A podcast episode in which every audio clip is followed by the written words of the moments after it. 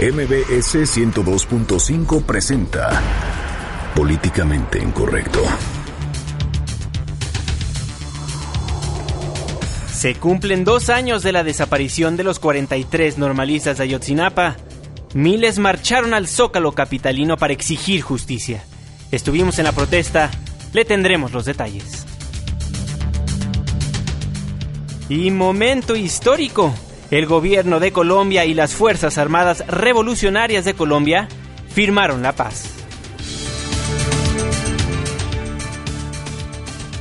Y en estos momentos llevan una hora los candidatos presidenciales de Estados Unidos Donald Trump y Hillary Clinton debatiendo en la Universidad Hofstra en el estado de Nueva York. En unos momentos más le tendremos los dimes y diretes de los candidatos. En Twitter con el hashtag políticamente incorrecto y en mi cuenta personal, arroba Juanma Pregunta, estaremos al pendiente de todos sus comentarios. Y en estos momentos lanzamos la pregunta de este día. ¿Quién ganará el debate presidencial en los Estados Unidos? Y suspenden los derechos partidistas de forma temporal al gobernador de Veracruz, Javier Duarte, por engañar y dañar la imagen del tricolor. Bienvenidos, esto es Políticamente Incorrecto. Estás a punto de entrar a una zona de polémica y controversia. Una zona de discusiones álgidas y análisis mordaz. Estás entrando al terreno de Políticamente Incorrecto. Entra bajo tu propio riesgo.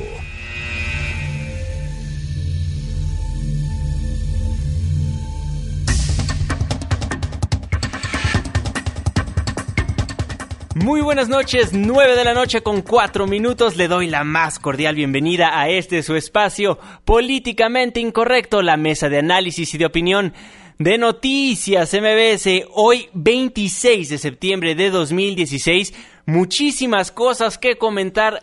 Se cumplen dos años, dos años de la desaparición de los normalistas de Ayotzinapa. La marcha inició en el Ángel de la Independencia y fue hasta el Zócalo capitalino. También en estos momentos se encuentran debatiendo los candidatos presidenciales de Estados Unidos, el republicano Donald Trump y la demócrata Hillary Clinton, en un debate que se esperaba pues ser mucho más espectacular a lo que en estos momentos podemos notar a un Donald Trump bastante agresivo, pero sereno de alguna manera, y una Hillary Clinton, pues con su fuerte dando cifras y cifras tratando de atacar al señor Donald Trump.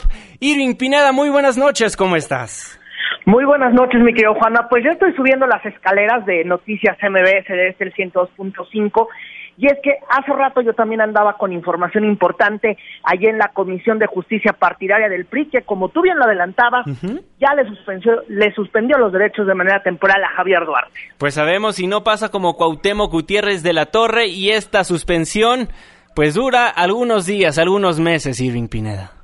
Bueno, pues la suspensión es de manera indefinida y habrá que esperar las averiguaciones. Bueno, estaremos muy al pendiente. Tienes una entrevista exclusiva para nosotros más adelante. Claro que sí, pues por eso vengo llegando tarde. Vamos a platicar con Fernando Elías Calles, presidente de la Comisión de Justicia Partidaria. Excelente, bueno, eso y todos los detalles en unos momentos más, pero vámonos actualmente con la señal de CNN en español, el canal 702 de Dish, para saber qué es lo que está pasando actualmente en el estado de Nueva York en el debate entre Donald Trump y Hillary Clinton. ¿Quién está detrás de esto y cómo luchamos contra esto? Secretaria Clinton, usted tiene la oportunidad de contestar. Creo que la ciberseguridad y la guerra cibernética va a ser uno de los desafíos grandes que enfrente el próximo presidente, porque claramente actualmente estamos enfrentando dos tipos de adversarios, los independientes, los grupos de hackers independientes que lo hacen, en gran parte por motivos comerciales, tratando de robar informaciones que luego pueden utilizar para ganar dinero, pero crecientemente estamos viendo ciberataques proveniendo de gobiernos órganos estatales. El más reciente y problemático de aquellos ha sido de Rusia, No hay duda ahora que Rusia ha utilizado ciberataques contra todo tipo de organizaciones en nuestro país y a mí me preocupa profundamente esto. Yo sé que Donald él alaba mucho a Vladimir Putin, pero Putin está verdaderamente jugando un juego muy largo. Y entonces él está dejando a los ciberatacantes que vayan, hagan el hacking de, de archivos de gobiernos eh, personales.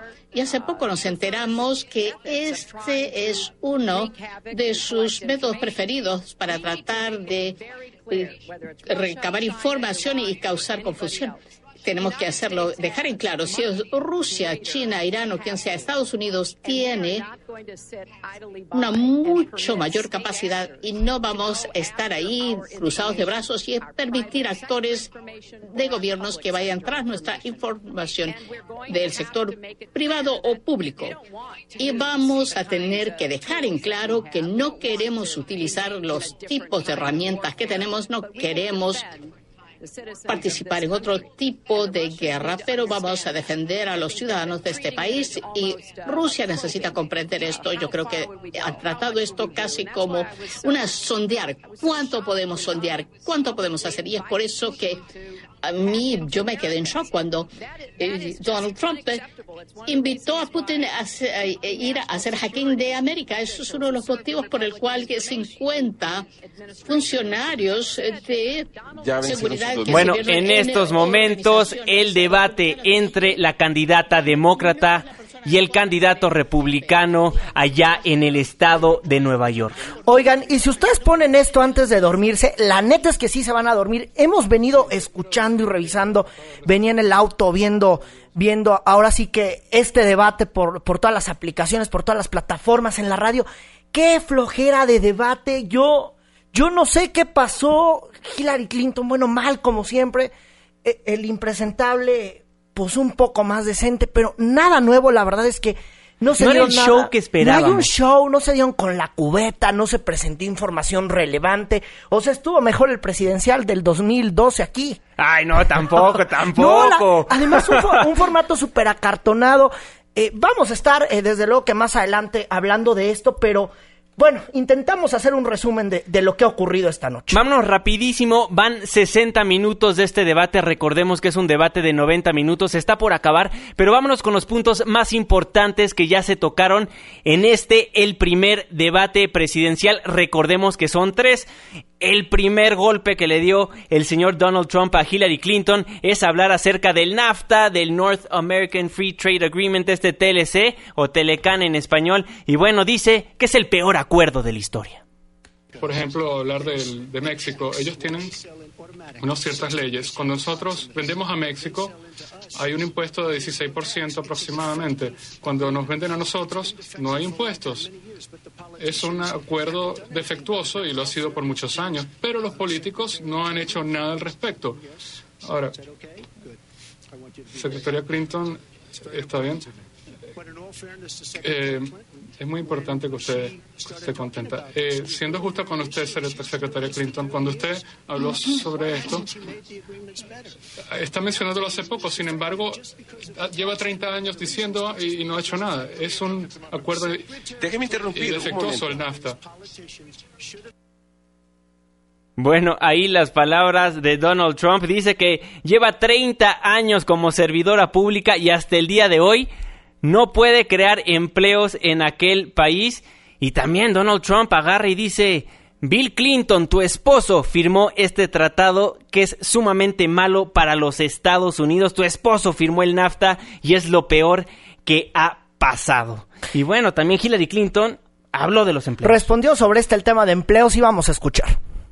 Los expertos independientes han visto las propuestas mías y las de Donald y básicamente han dicho esto, que si su plan tributario, que verdaderamente aumentaría por 5 billones de dólares la economía y las compañías en desventaja. Bueno, eh, que están en el medio perderíamos tres y medio millones de trabajos. Han visto los planes míos y han dicho, si podemos hacer esto y mi intención es hacer esto, vamos a tener 10 millones más de nuevos trabajos. Bueno, pues ahí no le podemos decir que se dieron con la cubeta y parte de este diálogo aburridísimo que sostuvieron estos dos candidatos presidenciales, dos candidatos pues los más impopulares que ahora sí pues están siendo populares en la tele esta noche. Muy acartonados, una, un, debate muy acartonado. De hueva, perdón, esa es la palabra, no hay que darle más vuelta. Yo pensé que Donald Trump iba a salir a atacar directamente, lo ha hecho, hay que decirlo, nos ha sacado una que otra risa como normalmente lo acostumbra el candidato republicano, pero no es el Donald Trump que queríamos ver en este debate, un Donald Trump que empieza a decir pura mentira de un lado al otro. Vemos un Donald Trump muy recatado, a pesar de que sí está dando su punto de vista. Y bueno, habló acerca de la muy polémica declaración de impuestos.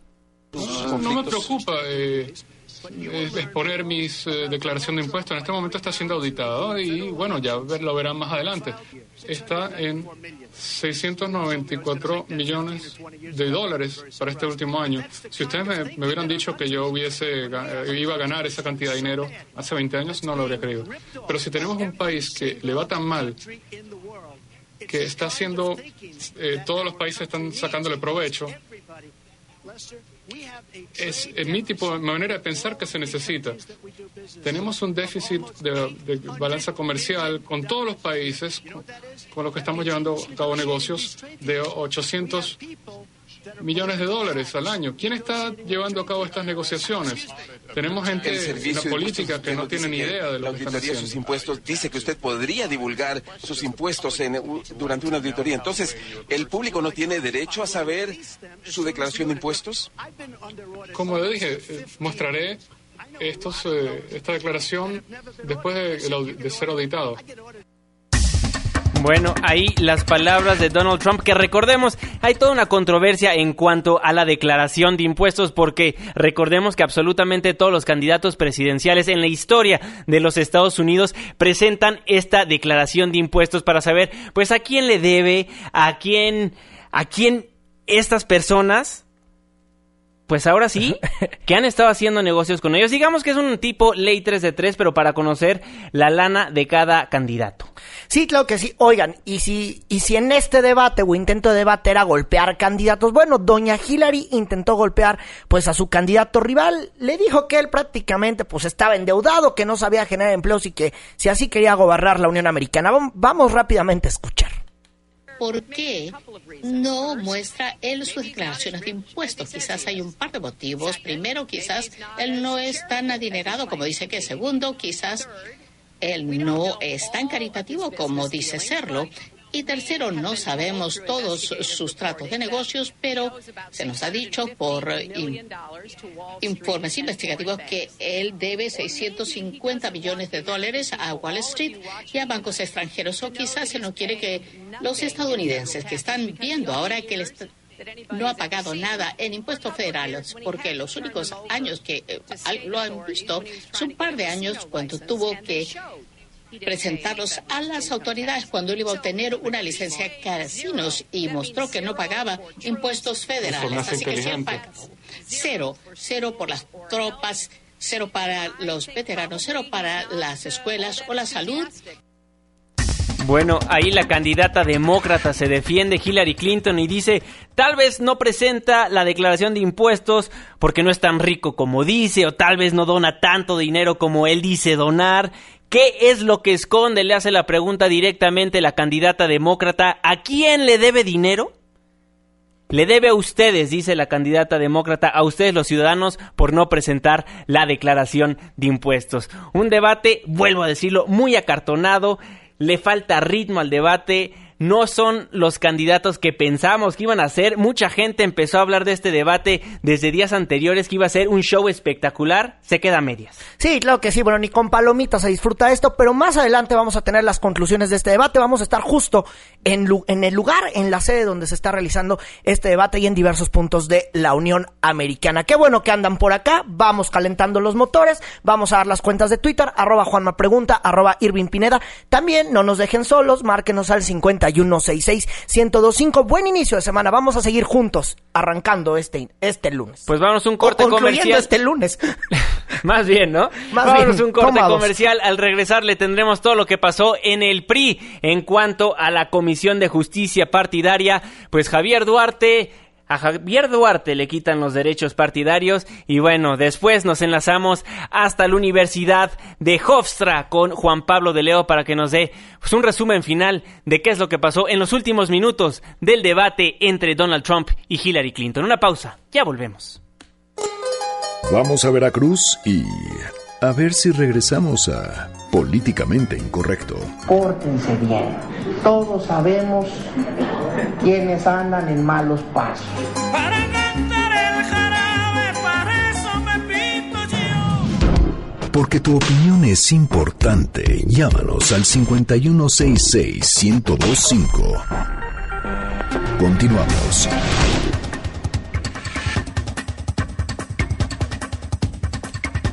Estamos de vuelta en Políticamente Incorrecto a través del 102.5 de su frecuencia modulada. Muchísimas gracias por ser parte de la controversia.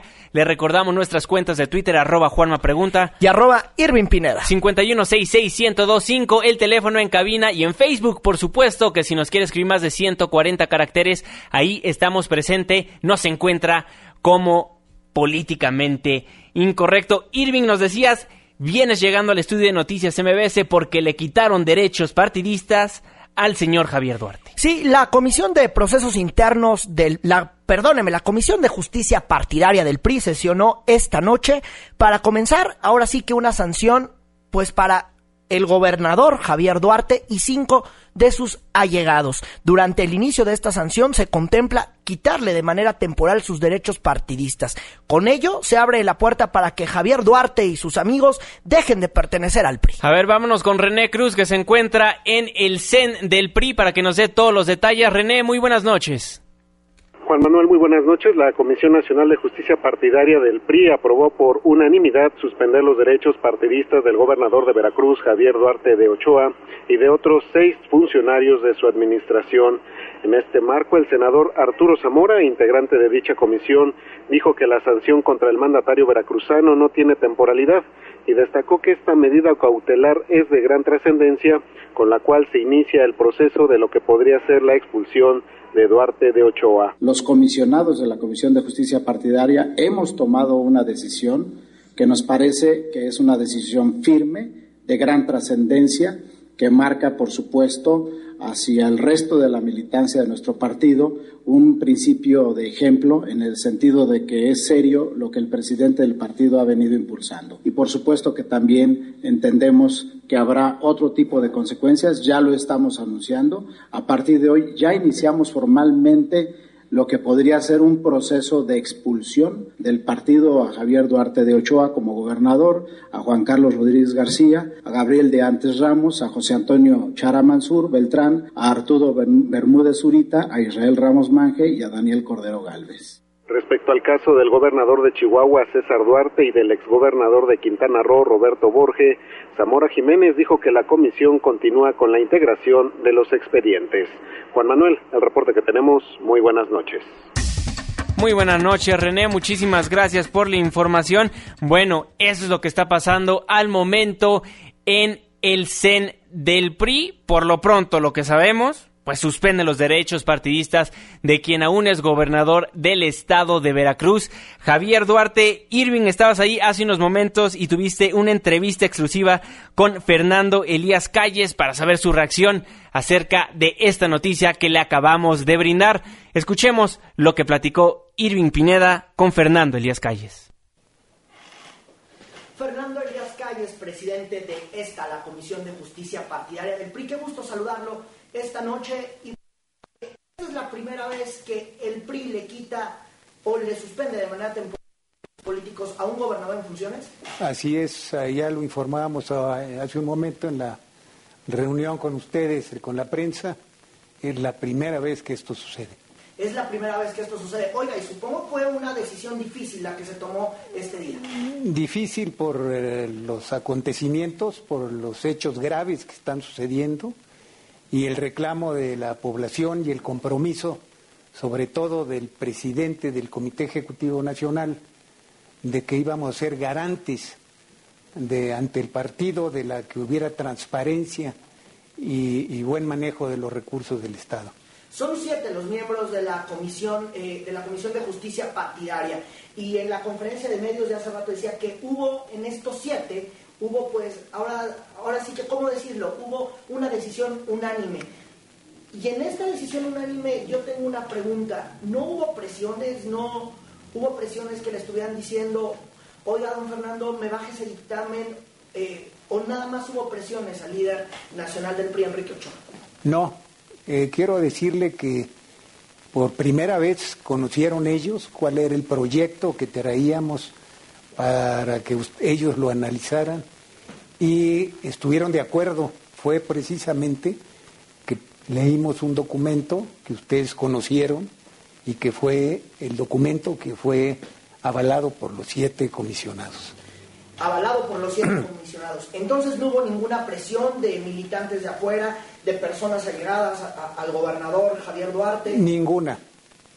Fue una, una respuesta que dieron los comisionados haciendo uso de su autonomía que tienen al formar parte de esta, de esta comisión y hablaron con toda franqueza y ampliamente. El pasado fin de semana se desplegó, ahora sí que se desplegó un desplegado, donde algunos eh, algunos 14 diputados, unos del Partido Verde, que yo no sé aquí que tengan que ver los del Verde, que ya luego dijeron que no, que fueron obligados a firmar un desplegado donde les estaban reclamando la sesión que, que, que fue, que, que, se- que ocurrió este lunes. Yo le preguntaría, eso tampoco pegó en la discusión. No, y usted lo ha dicho, fueron obligados, es lo mismo que, que nos enteramos, fueron obligados y nosotros nos enteramos por conducto de la prensa de que no había sido una forma espontánea por parte del grupo de diputados. Sí, y delicadísimo, ¿no? No, no, no fue así como lo No es tan delicado. No, no, no es que no sea delicado. No fue como se planteó de que había sido un grupo de diputados quienes habían firmado en contra. Oiga, yo le quiero preguntar, eh, ¿quiénes más? Vimos cinco funcionarios más o nos platicaban de cinco funcionarios más. Estos funcionarios pertenecían a algunos gobiernos y nos puede ampliar un poco quiénes son ellos, porque el más conocido, bueno, es Javier Duarte, lo ubicamos muy bien y supongo que para algunos priistas es un dolor de cabeza, pero los demás, ¿quiénes son? Son funcionarios del gobierno de Duarte, todos ellos forman parte del gobierno, unos del gobierno estatal y otros del gobierno federal representado en los estados. Incluso, si ustedes escucharon, hay dos notarios públicos. Dos notarios públicos, que eran priistas y además notarios. Así es. Y que estos estarían ligados, pues bueno, al caso de las empresas fantasmas.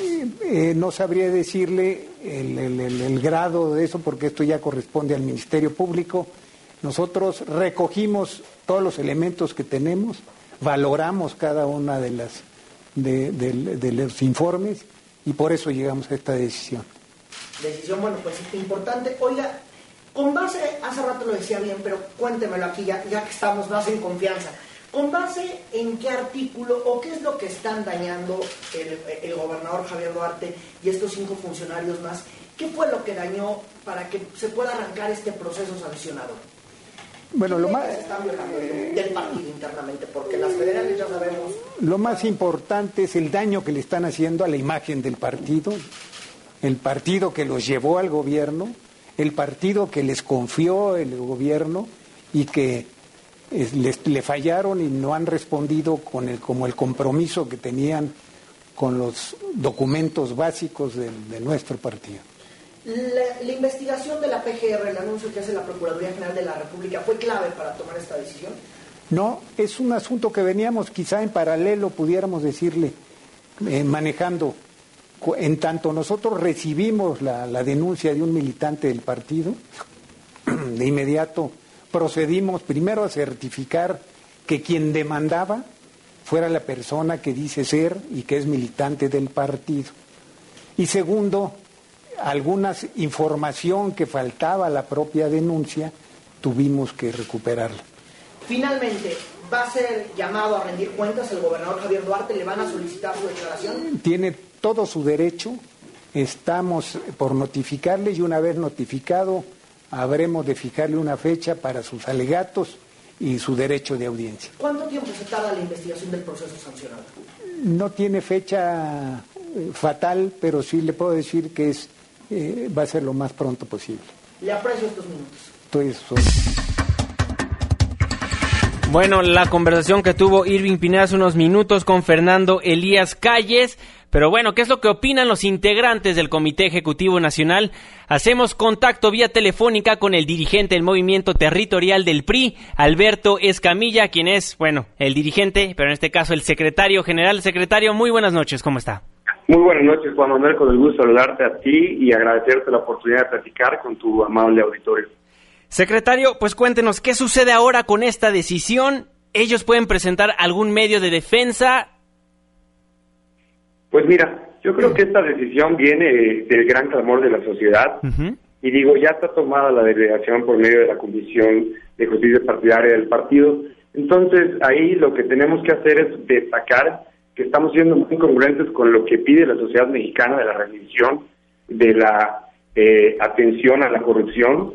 Y bueno, no podemos encubrir, no podemos tapar el sol con un dedo, y tenemos que actuar siendo congruentes con lo que pide la sociedad mexicana. Ese es el sentir de los priistas, ese es el sentir de la, de la sociedad y ahí estamos los priistas atendiendo el llamado primordial que es estar con las bases y estar con la sociedad. Secretario, ¿seguirán los demás priistas que también se han portado mal? Pues sin duda, yo creo que ahí tenemos que esperar los tiempos que marca el partido y la propia comisión para deliberar los, eh, eh, los, eh, que lo que marcan los estatutos, deliberar los tiempos de las convocatorias y las demandas que tengan de los propios militantes. Hola Alberto, te saluda Irving Pineda. Oye, preguntarte. ¿Cómo estás, Irving? Qué gusto. Qué gusto, qué gusto escucharte y saludarte. Oye Alberto, a ver, como militantes ustedes que representan al movimiento territorial, que en parte es gente, es gente que está de a pie, ¿cómo ven ya esta la resolución de la Comisión de Justicia Partidaria? Y con esto hace rato platicaba con Fernando Elías Calles, que es el presidente de esta comisión, decía, es que el mayor delito del gobernador Javier Duarte y sus cinco amigos o sus cinco allegados es que dañaron la imagen del partido. ¿Tú coincides en esta posición? Pues mira, yo coincido con lo que dice la gran mayoría de los mexicanos. El movimiento territorial, como bien indicas, es gente de pie y escuchamos la demanda social no solamente de los priistas, sino también de la sociedad en general. Llámese panistas, perredistas, de otros partidos eh, de oposición. Y creo que lo que está haciendo el PRI es un profundo acto de congruencia entre lo que se dice y lo que se hace. Ha sido muy, muy tácito nuestro presidente del partido, Enrique Ochoa, en señalar el tema de la corrupción como prioridad del partido. Y aquí está el resultado. No es otra cosa más que el propio clamor de la ciudadanía, como yo lo he mencionado anteriormente y como lo digo y como lo sostengo. Claro que sí. Oye, Alberto, eh, ¿y van a ustedes sumarse a estos los llamados que se están haciendo al interior del PRI para que eh, haya o para que la Comisión de Procesos Internos ahora sí que siga estos procesos que tienen pues con varios gobernadores. Hay un César Duarte, eh, hay un eh, quien fuera gobernador de Nuevo León, algunos funcionarios de ese gobierno. ¿Ustedes se suman a este llamado? Por supuesto que sí, lo digo contundentemente, de manera explícita, nos sumamos al llamado del partido, pero no solo del partido, sino de los mexicanos, ¿eh? Y déjame decirte que aquí pongo un tema. Yo creo que los jóvenes del partido, y no solamente los jóvenes, estamos realmente con la idea de hacer bien las cosas. La, en lo personal tengo 32 años, conozco muy bien a mi partido, lo quiero profundamente, pero sí reprobamos, reprobamos los actos de corrupción y hay que sancionarlos. No podemos pasarlos desapercibidos porque al hacerlo estaríamos incumpliendo con nuestros estatutos, con nuestros documentos básicos, con nuestros planes de acción y no podemos. De verdad, esta es una generación que está tratando de hacer bien las cosas y por supuesto que nos vamos a sumar a lo que tenga que venir en contra de la corrupción y de la impunidad. Alberto Escamilla, secretario general del Movimiento Territorial del PRI. Finalmente, ¿qué decirle a la ciudadanía? ¿Con esto buscan reparar la imagen del PRI? Pues mira, yo creo que es un acto de congruencia. Sí vamos a, a reparar la imagen en donde se ha dañado, pero también vamos a dejarle a la ciudadanía que esta nueva etapa que vive el partido es una etapa de congruencia, es una etapa de transparencia, es una etapa de unidad y de ser, eh, yo repito, congruentes en lo que se dice y lo que se hace. En ese sentido se tienen que tomar medidas desde donde se tengan que tomar. Hoy la Comisión de Justicia Partidaria dio una señal clara de lo que se quiere hacer con este nuevo modelo de política que representa el PRI, que representa Enrique Ochoa y que en lo personal representa el movimiento territorial. De acuerdo. Secretario Alberto Escamilla, le agradezco muchísimo por tomarnos la llamada aquí en Políticamente Incorrecto. Muchísimas gracias a ustedes, saludos muy, con mucho gusto a su auditorio y que pasen buenas noches. Muchísimas gracias igualmente. A ustedes. Bueno, ahí el dirigente del movimiento territorial del PRI, Alberto Escamilla, muchos dicen que están hablando de congruencia. Pues bueno, esperemos sean congruentes y metan absolutamente a todos los priistas y servidores públicos afiliados a este partido político, que les quiten sus derechos, que los quiten de la militancia y eventualmente que la justicia del gobierno federal pues esté presente, ya que muchos, muchos han dañado la imagen no únicamente de su partido, de nuestro país, de México. Claro, y ahora hay que decirlo, Javier Duarte y sus cinco amigos que fueron ahí ya pues con e- que ya les comenzaron el proceso sancionador y con ellos la suspensión de sus derechos temporales, tienen todavía la oportunidad de presentar ante esta la Comisión de Justicia Partidaria sus alegatos, decir que son inocentes. Me sorprende que el gobernador Javier Duarte no ha tuiteado, él el pasado sábado andaba muy feliz en el Twitter y decía que cualquier cosa él iba a acatar la resolución del PRI, pues seguramente se adelantó porque ahorita ni sus luces. Sí, no ha dicho nada al respecto, tendremos que ver cómo reacciona el gobernador de Veracruz.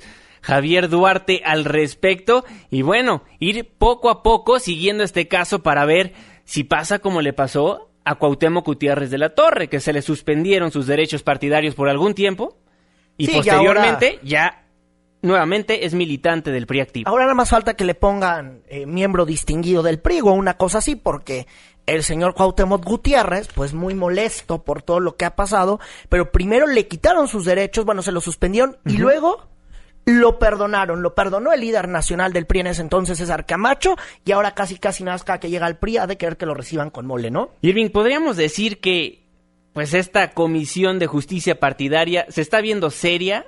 El PRI se está viendo serio en estos momentos al tratar de quitarle los derechos partidistas a Javier Duarte o nada más están tapando el sol con un dedo. Es que pareciera que es intento, porque las acusaciones de Javier Duarte no son nuevas. Y yo tengo una pregunta, ¿por qué no lo hicieron antes de los comicios para renovar la gubernatura de ese estado? Hubiera sido muchísimo mejor.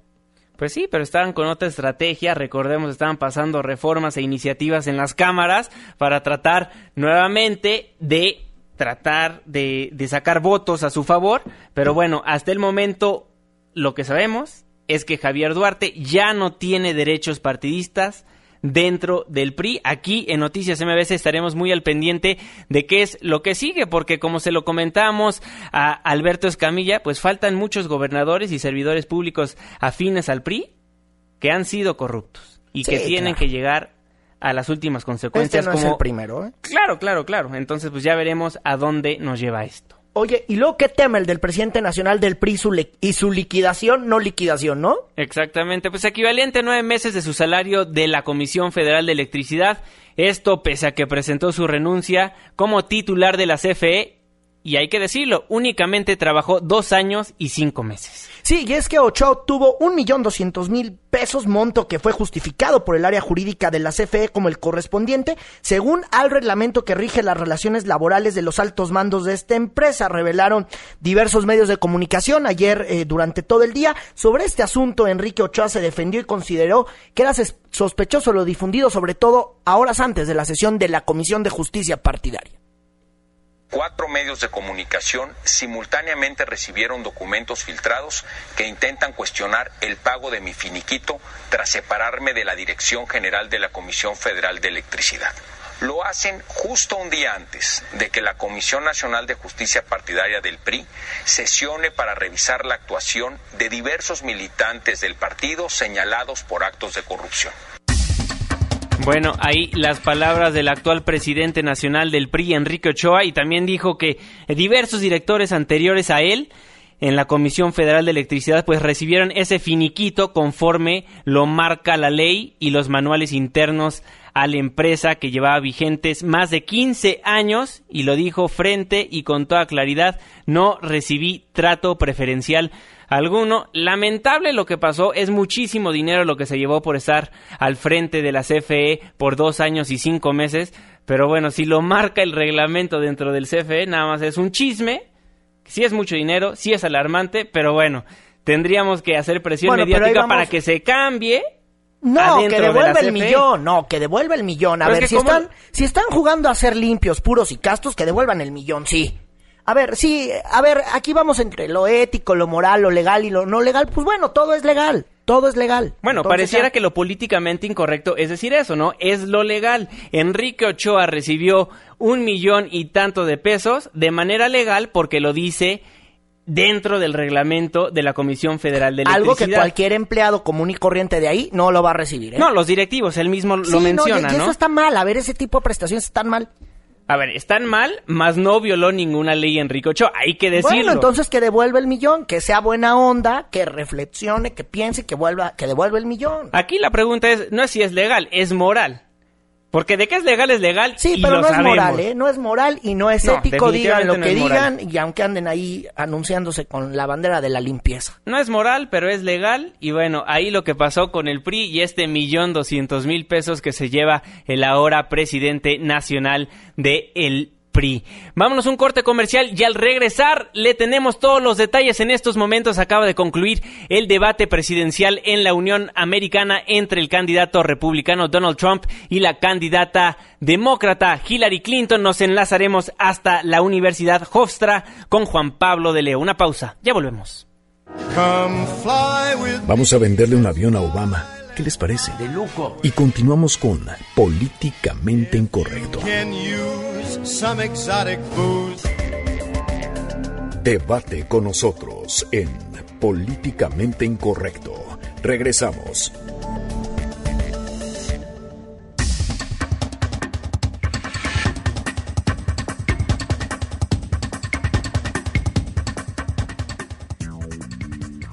Estamos de vuelta en Políticamente Incorrecto a través del 102.5 de su frecuencia modulada. Muchísimas gracias por ser parte de la controversia en nuestras cuentas de Twitter, arroba Juana Pregunta. Y arroba Irving Pineda. 5166125. Si nos quiere escribir más de 140 caracteres, hágalo en nuestra página de Facebook. Ahí nos encuentra como Políticamente Incorrecto. Estamos tratando de hacer un enlace telefónico con nuestro enviado especial, con Juan Pablo de Leo allá a la Universidad de Hofstra en el estado de Nueva York, donde hace unos momentos acaba de terminar el debate presidencial, el primero de tres, donde se especulaba que iba a ser un gran show. Pero de último momento veíamos a candidatos acartonados, con unos discursos, pues digamos, nada interesantes para la audiencia, pero en unos momentos más le comentamos al respecto, nos enlazaremos hasta Nueva York y le tendremos audios de los últimos dimes y diretes de los candidatos presidenciales, pero hay mucho de qué hablar en nuestro país, Irving Pineda. Sí, hoy se cumplieron dos años de la desaparición de los normalistas de Ayotzinapa. Y bueno, por segunda ocasión los familiares de los desaparecidos marcharon de la columna de la independencia, realizaron una movilización para pedir lo mismo de siempre, que aparezcan los jóvenes con vida y para clamar justicia. Juan Manuel Jiménez estuvo ahí y la historia.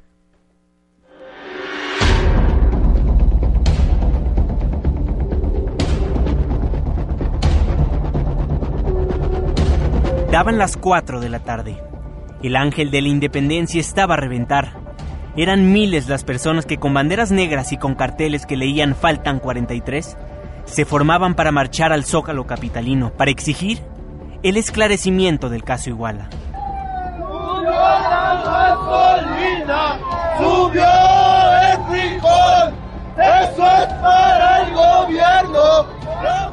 Uno de los que encabezaba la marcha era don Felipe de la Cruz, vocero de los padres de Ayotzinapa, quien dos años después de la tragedia asegura que el gobierno mexicano esconde la verdad.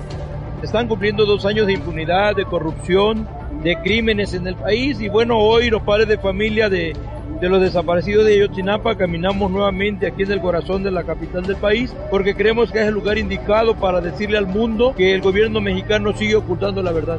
Los cantos no dejaban de cesar.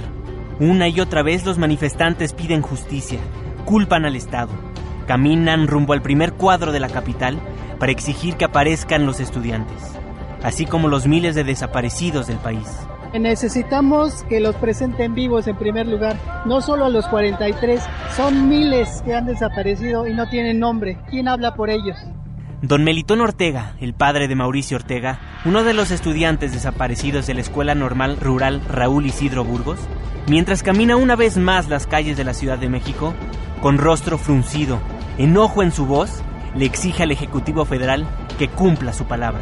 Se ha estancado la investigación. Desde que sale el grupo de expertos se, destan- se quedó ahí estancada la investigación. Por lo tanto, no hay avance para nosotros. Queremos y exigimos que Peña Nieto nos dé la respuesta, nos diga la verdad. Que castigue a los responsables, que efectivamente cumpla con su palabra. No bastan las promesas que la PGR realiza. Los ciudadanos se notan hartos de no saber la verdad. Afirman que a pesar de los cambios en el gabinete, el gobierno va de mal en peor.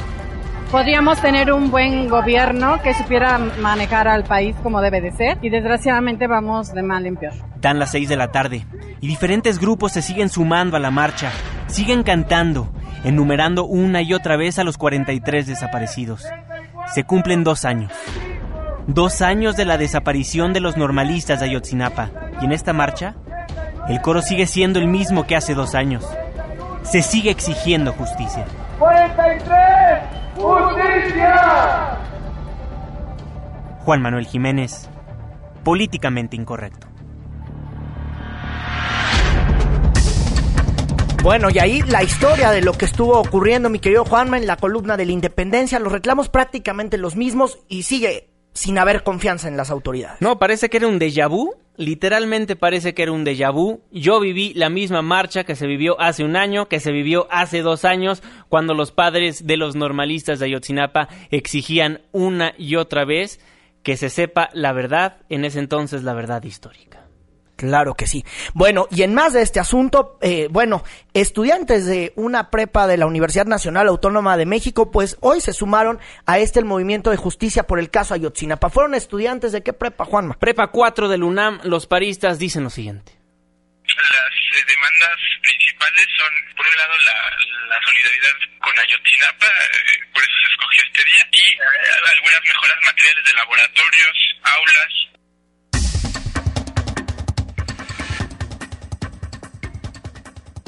Bueno, ¿Ahí me escucho? Ahí ya nos escuchamos. Y desde Cartagena de India, Colombia, el presidente Enrique Peña Nieto habló del caso Ayotzinapa. Insistió en que la Procuraduría General de la República está preocupada por aclarar el caso.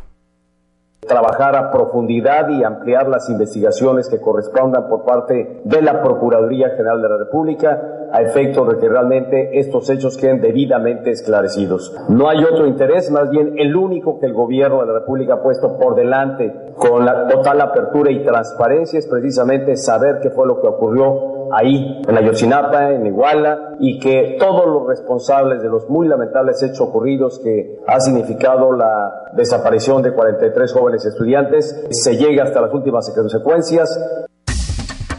Bueno, ahí las palabras del Ejecutivo Federal, Enrique Peña Nieto, y quien también habló al respecto fue el secretario de Gobernación, Miguel Ángel Osorio Chong, quien rechazó que para el gobierno el caso esté cerrado y señaló nuevamente que la investigación sigue en manos de la Procuraduría General de la República. Ni olvido para las víctimas, ni perdón para los culpables. Ese es el compromiso del gobierno de la República. Se trata, como lo hemos comentado en otras ocasiones, de un suceso que nos lastima a todos, a todos, como sociedad, y que ha marcado profundamente a nuestro país. Bueno, ahí lo que dice Miguel Ángel Osorio. Oiga, y ya sabe que siempre hay quien la riega en estos asuntos. Para empezar, hoy la Cámara de Diputados, los diputados no quisieron sesionar para hablar del caso Ayotzinapa. Y resulta que ahí, eh, pues, la reportera de Noticias MBS, Angélica Melín, pues ella andaba buscando preguntar qué onda con el caso Ayotzinapa, qué opinaban los legisladores. Y fíjense que ella estaba platicando con Karina Padilla, que ella es la nueva presidenta, es una panista, y la nueva presidenta está la comisión especial que le da al caso Ayotzinapa, pero doña Karina, pues no sabe ni cuántos desaparecidos oficialmente hay, pero así está metida en la, en la comisión de seguimiento. Vamos a escuchar su, su, su brutal error. Es esta búsqueda no debe parar hasta encontrar a los 46 estudiantes. Creo que eso es eh, el objeto y el objetivo de esta investigación y que sobre todo esta investigación debe ser prioritaria. Ha faltado también sensibilidad para las autoridades a efecto de que sean más contundentes y por supuesto tengamos resultados objetivos en la investigación que permitan dar el con el paradero de los estudiantes, que es ahí donde queremos llegar. Ay, la diputada Karina Padilla, la presidenta de la comisión que le da seguimiento al caso de los 43 estudiantes desaparecidos de Ayotzinapa y piensa que son 46 Y a ella le faltó más sensibilidad para sumar y restar. Seguramente eso fue lo que le pasó. Bueno, y hay que hablar nuevamente de esta comisión de investigación del caso Ayotzinapa lo hemos dicho aquí en múltiples ocasiones, parece una comisión mediática. En preguntas más, preguntas menos, el programa que tenemos los sábados, platicamos con la secretaria de dicha comisión, con Cristina de pena Gaitán. lo que te dijo, ¿eh? Y bueno, nos decía que ya se han reunido con muchas personas, que han hecho esto, que han hecho el otro, pero realmente el día de hoy, a dos años, tanto por parte del gobierno federal como de nuestros legisladores que están, entre comillas, al pendiente de este caso, de un caso que ha marcado el sexenio del presidente Enrique Peña Nieto, pues nadie nos puede dar respuestas y nadie nos puede hablar certeramente de qué fue lo que sucedió. Oye, y la diputada perredista pues hubiera ido a visitar a su alcalde, José Luis Abarca, se le ha de haber olvidado en esa la gestión, la gestión que mantienen para darle seguimiento al caso Ayotzinapa. Pues bueno, se cumplen dos años, dos años de este hecho trágico que sucedió allá en la escuela normal Raúl Isidro Burgos de Ayotzinapa. Y bueno, lo decía hace un momento. Todo iba viento en popa en el gobierno del presidente Enrique Peña Nieto, reforma tras reforma, el Congreso avalando y aprobando estas reformas estructurales, llamando el Mexican Moment hasta que llega el 26 de septiembre. Y bueno, lamentablemente desaparecen 43 estudiantes de Ayotzinapa y marca el sexenio de Enrique Peña Nieto porque de ahí hasta el día nada de hoy. más nada funcionó bien. Nada ha funcionado, nada ha marchado en cuanto al plan que tenía en el plan del desarrollo nacional el presidente de la República, Enrique Peña Nieto. Pero bueno, 26 de septiembre de 2016 marcan dos años de no saber absolutamente nada de lo que pasó en Ayotzinapa. Lamentable. Tenemos que hacer una breve pausa comercial. No se vaya, ya le tenemos todos los detalles del primer debate presidencial en los Estados Unidos. Una breve pausa comercial, ya volvemos. Ya vuelve. Políticamente incorrecto. No te vayas, esto apenas se pone bueno. Políticamente incorrecto. Le venimos manejando lo que viene siendo el análisis mordaz e irreverente. Continuamos.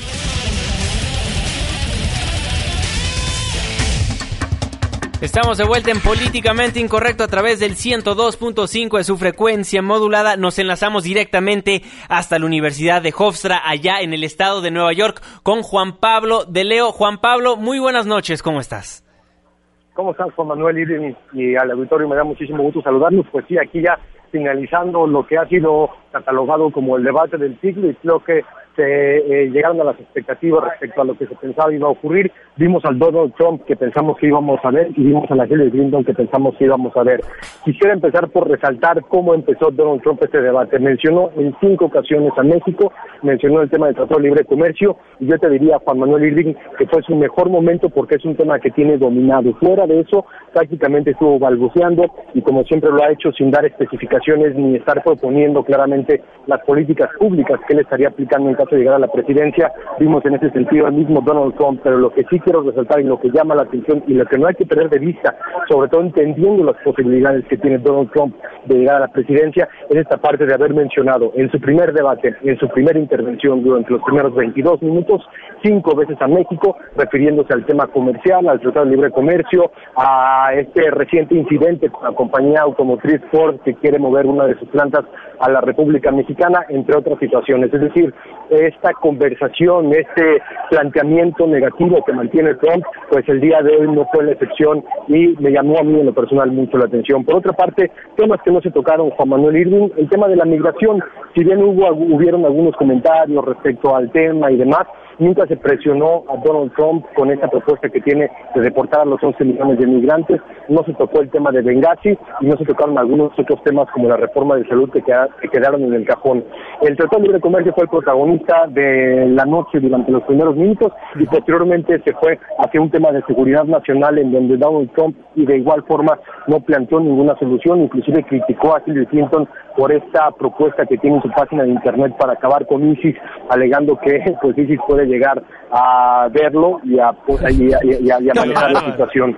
La audiencia, el centro de prensa, estuvo riéndose muchísimo. Parece ser que no toman en serio a Donald Trump. Inclusive yo te diría que a la prensa le preocupa mucho la presencia de Donald Trump en el escenario político estadounidense, sobre todo la prensa que está aquí en este momento, en el cual ya estamos en el spin room. Importa el debate, importa lo que ocurrió durante los 90 minutos, pero importa mucho más el spin que le están dando los spin doctors a todos los planteamientos que hicieron durante el debate. Ellos van a reposicionar el mensaje y es lo que vamos a estar viendo que se repita en los medios de comunicación durante los próximos días, como cadenas como Fox, cadenas como MSNBC, que siempre están planteando este tipo de cobertura con, eh, las, eh, con las personas que aquí se encuentran, Juan Manuel Juan Pablo, ¿cómo calificarías el debate? Bien lo decías, se, se decía en los medios de comunicación que iba a ser el debate del siglo. Del 1 al 10, ¿cómo lo viste?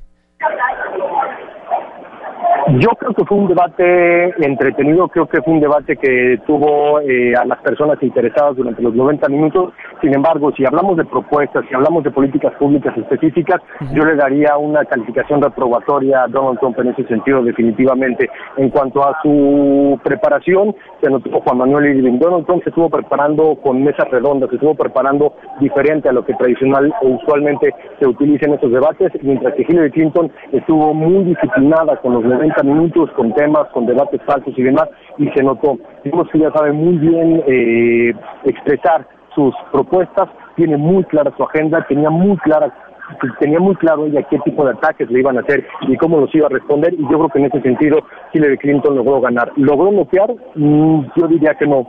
Logró darle un golpe fuerte. Yo diría que quizás sus dos mejores momentos fue cuando se refirió al tema de la Miss Universo, Alicia Machado, Hillary Clinton, que tuvo inclusive una reacción de aplausos en el escenario y por otra parte también en el momento en el que Donald Trump comenzó a criticarla por su experiencia, por sus viajes y por su estamina, ella alegó que quería ser presidenta, que estaba preparando para el debate y para la presidencia, eso también generó un efecto positivo en el auditorio. Yo te diría que no hay un claro ganador, aquí lo que están diciendo los especialistas en los, eh, en los medios televisivos es que quizá si habría que tener a alguien sería Hillary Clinton con un margen muy pequeño, pero eh, de, de, eso a que le pueda llegar a afectar a Donald Trump en las encuestas o que haya podido cambiar la percepción que tienen los norteamericanos de Donald Trump, creo que es muy difícil. Ahora, en los debates es muy difícil que eso ocurra. Casi nunca se puede cambiar la página, se puede dar un golpe tan.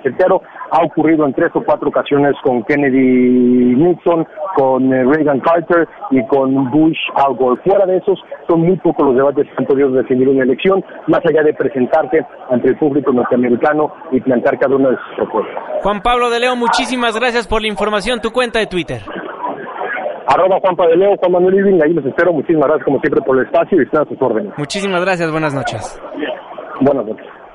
Bueno, pues muy completo como siempre el reporte Juan Pablo de Leo y se nos acabó el tiempo. Se nos acabó el tiempo, ya decía Juan Pablo de Leo, los temas que no se tocaron, migración no se tocó, y la reforma a la salud, hablaron básicamente del Tratado de Libre Comercio, de ISIS, Trump y si va a presentar su declaración de impuestos, los emails de Hillary Clinton y bueno, Dice el señor Donald Trump que nada más Hillary Clinton 30 años dentro del servicio público, nada más no ha creado ningún solo trabajo. Muchas risas, ya lo había dicho Juan Pablo de Leo que sacó este impresentable. Pero bueno, la información mañana también en punto a las 6 de la mañana en la primera emisión de Noticias MBS con nuestro compañero Luis Cárdenas, buenas noches, Irving Pineda. Muy buenas noches, ya saben que siempre estamos juntos en arroba Irving Pineda. Arroba Juanma Pregunta, a nombre de todos los que formamos Políticamente Incorrecto, se despide de ustedes su servidor y amigo Juan Manuel Jiménez. Que tengan un excelente inicio de semana.